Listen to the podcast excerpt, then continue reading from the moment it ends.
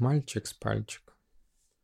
Жил когда-то дровосек с женой, и было у них семеро детей. Все семеро – мальчуганы. Три пары близнецов и еще один, самый младший. Этому малышу едва лет семь исполнилось. И до чего же он был мал? Родился он совсем крохотным, вправду не больше мизинчика. И рос плохо, так и прозвали его. Мальчик с пальчик. За какой он был смышленый и разумный.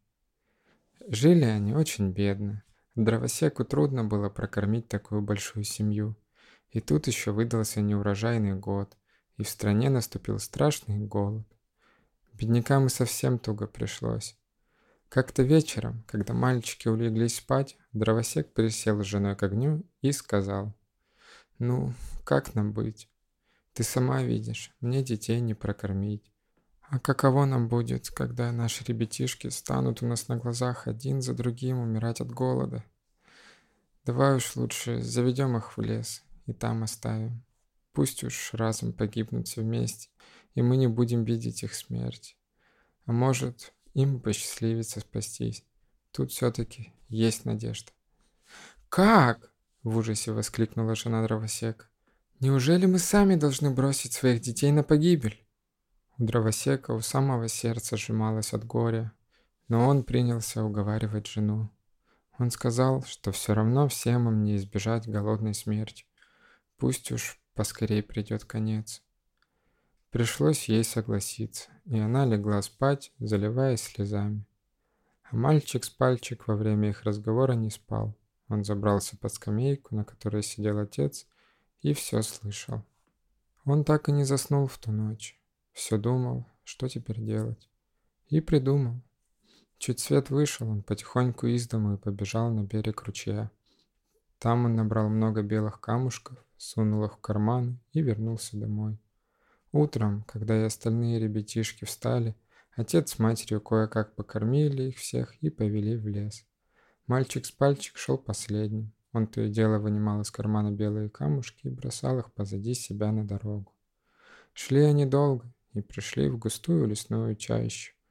Дровосек принялся рубить дрова, а братья собирать хворост. Мальчуганы усердно занялись делом. Тогда дровосек с женой стали потихоньку отходить от них и, наконец, совсем скрылись. Немного погодя, мальчики заметили, что остались одни, и стали громко кричать и плакать от страха. Не испугался только мальчик с пальчик. «Не бойтесь, братцы!» — сказал он. «Я знаю, как нам вернуться. Ступайте за мной». И он вывел их из леса той же дорогой, по какой они шли туда.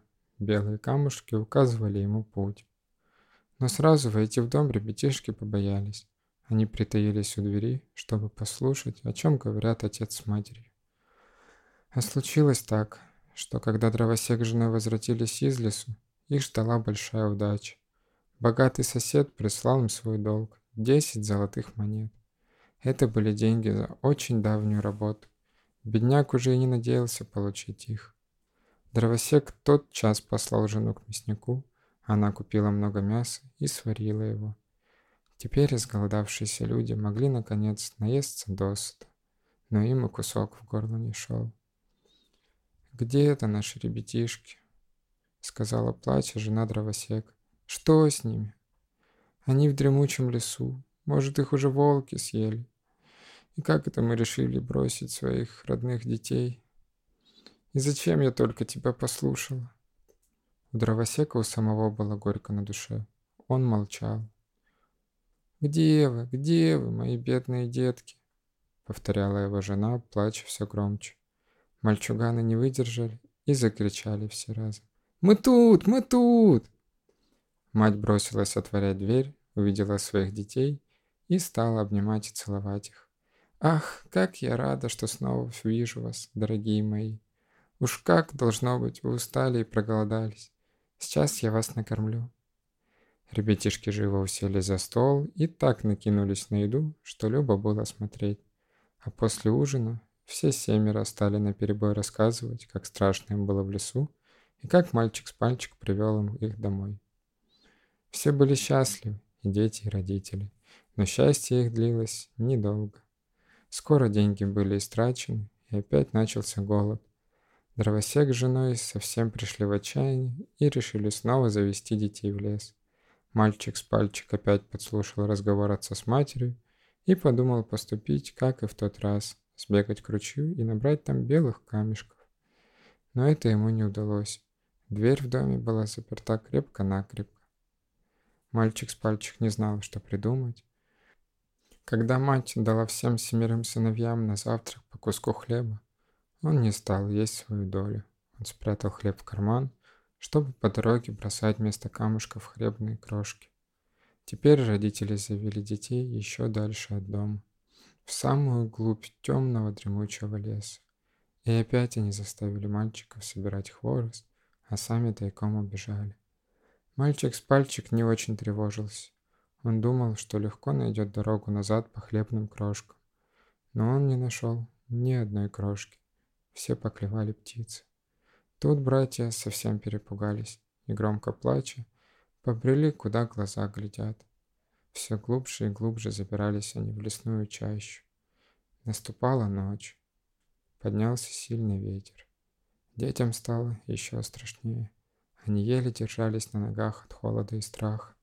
Им чудилось, что со всех сторон воют волки, что сейчас они набросятся на них и съедят. Бедные ребятишки боялись произнести слово, боялись оглянуться. А тут еще хлынул дождь и промочил их до костей. Они спотыкались, падали в грязь, поднимались и снова падали. Нашли все дальше. Мальчик с пальчик выбрал дерево повыше и залез на самую его верхушку. Он хотел посмотреть, не видно ли где дороги или человеческого жилья. Поглядев во все стороны, мальчик с пальчик заметил вдалеке мерцающий огонек. Он проворно спустился с дерева и повел братьев туда, откуда виднелся свет. Шли они долго-долго и, наконец, выбрались из лесу. У самой опушки они увидели дом – из окна которого светил огонек. Дети постучались. На их стук вышла женщина и спросила, кто они такие и что им нужно. Мальчик с пальчик сказал, что они заблудились в лесу и просят пустить их переночевать. Женщина посмотрела на них, увидела какие-то славные ребятишки и заплакала. «Ах, бедные, бедные дети!» — сказала она. «Знаете, куда вы попали? Здесь живет людоед. Он ест маленьких детей. Как же нам быть? Если вы нас прогоните, мы все равно этой же ночью погибнем в лесу, ответил мальчик с пальчик. Пусть уж лучше, мы достанемся людоеду. Может, он жалится над нами, если вы, сударыня, заступитесь за нас. Жена людоеда подумала, что ей, может быть, удастся скрыть детей от мужа. Она впустила их в дом и усадила погреться у огня. Вскоре послышались громкие удары в дверь. Это возвратился домой людоед. Женщина быстро спрятала детей под кровать и пошла открывать мужу. Войдя в дом, людоед сразу же потребовал себе ужин. Жена подала ему на стол целого, даже еще не дожаренного барана и большущий кувшин с вином. Людоед жадно набросился на еду и вино. Вдруг он стал принюхиваться к воздуху. «Чую запах человеческого мяса», — сказал он. «Это должно быть...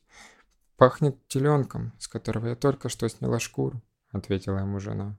«Нет, это пахнет свежим человеческим мясом», — закричал людоед. «Меня не проведешь!» Он скочил из-за стола и бросился прямо к кровати. «Ага, ты хотела меня надуть!» — завопил он. За такой обман тебя саму следовало бы съесть живьем. И он вытащил одного за другим всех братишек из-под кровати. Бедные дети упали перед ним на колени. Они умоляли людоеда пощадить их. Но это был очень злой, жестокий людоед. Он и не слушал их жалоб. Он схватил одного из мальчуганов за ногу и хотел было тут же с ним расправиться. «Что ты так торопишься?» — сказала ему жена. «Уже поздно, завтра успеешь». «Ладно», — согласился людоед. подожду до завтра. Покорми ребят получше, чтобы они не похудели. Да уложи спать. Добрая женщина обрадовалась и быстро собрала мальчикам ужин. Но они были слишком напуганы, им было не до еды. А людоед снова уселся за стол, довольный тем, что на завтра у него будет лакомое блюдо. Он выпил целиком весь кувшин вина и завалился спать. У людоеда было семь дочек, и тот вечер они уже давно спали в комнате наверху, все вместе на одной большой кровати. В этой комнате стояла вторая такая же большая кровать. На ней жена людоеда и уложила мальчиков. Мальчику с пальчик не спалось. Он боялся, как бы людоед не вздумал схватить их ночью. Как же быть? Мальчик с пальчик заметил золотые веночки на головах дочерей людоеда. Неслышно встав с постели, он снял с себя и своих братьев колпачки, потом также осторожно снял со спящих девочек-людоедок веночки, надел вместо них колпачки, а себе и братьям веночки. В полночь людоед проснулся и тут же решил, не откладывая дело до утра, перетащить мальчика в подвал и запереть а то еще удерут. Пробираясь по тьмах, он кое-как дошел до комнаты наверху и сразу наткнулся на кровать, в которой спали его дочери. Нащупав на головах колпачки, он сказал про себя. «Ага, как раз тут лежат мальчики». Недолго думая, он стащил с кровати одну за другой своих дочерей и засунул их в большой мешок. Потом завязал его покрепче и снес в подвал. И довольный пошел досыпать. Как только мальчик с пальчик услышал храп людоеда, он сейчас же разбудил братьев и велел им побыстрее одеться. Они на цыпочках выбрались из дома в сад, прилезли через ограду и побежали со всех ног. Так бежали они всю ночь, сами не зная куда. А людоед утром проснулся и сразу отправился в подвал, а развязал мешок. Глянул, а там не мальчики, а его родные дочки. Он так остолбенел, а потом заорал и затопал ногами с досады и злости. Понял, что его ловко провели. «Ну ладно же», — вопил он. «Вы за это поплатитесь, негодные мальчишки! Эй, жена! Подать мне сапоги-скороходы!» Людоед пустился в погоню. Долго рыскал он по лесу без толку, но, наконец, напал на след беглецов. А дети были уже недалеко от своего дома, всего в ста шагах. Людоед шагал с одной горки на другую, перепрыгивал через реки, как через ручейки. Братья еще издали увидели людоеда. Мальчик с пальчик тут же нашел небольшую пещеру в скале, и они все там спрятались. Людоед устал от долгой погони. В сапогах-скороходах бегать не так-то легко. Он решил передохнуть и случайно уселся как раз на ту скалу, под которой укрылись мальчишки. Через минуту людоед заснул и так ужасно захрапел, что братишек затрясло от страха. Один-то мальчик с пальчик не струсил и не растерялся. Он велел братьям, что есть силы бежать к дому, пока людоед спит, а сам подкрался к нему и потихоньку стащил с него сапоги скорохода. Сапоги были, конечно, огромные, но они были волшебные. Они могли делаться то больше, то меньше, любому по ноге. Мальчик с пальчика обулся в них без труда. Они пришлись ему как раз в пору. А что было дальше? Одни рассказывают, что вместе с сапогами-скороходами мальчик с пальчик забрал у злого людоеда толстый кошелек с золотыми монетами. Другие, что, надев сапоги-скороходы, мальчик с пальчик отправился к королю, и тот принял его к себе на службу гонцом. И мальчик с пальчик заработал немало на королевской службе. Так или иначе, но мальчик с пальчик вернулся домой, к своим родным, живым и невредимым, и не с пустым карманом. И как же обрадовались ему дома. С тех пор дровосек с женой и детьми жили хорошо, не зная ни нужды, ни горя. Вот как оно бывает. Растут братишки, как все схожи, сильны, удалые пригожи. Вот только младший сплоховал, и неказист, и ростом мал, зато умен, зато смышлен и сердцем добрым наделен. И если вдруг беда нагрянет, опорой старшим братьям станет. Он их от гибели спасет и счастье дома принесет.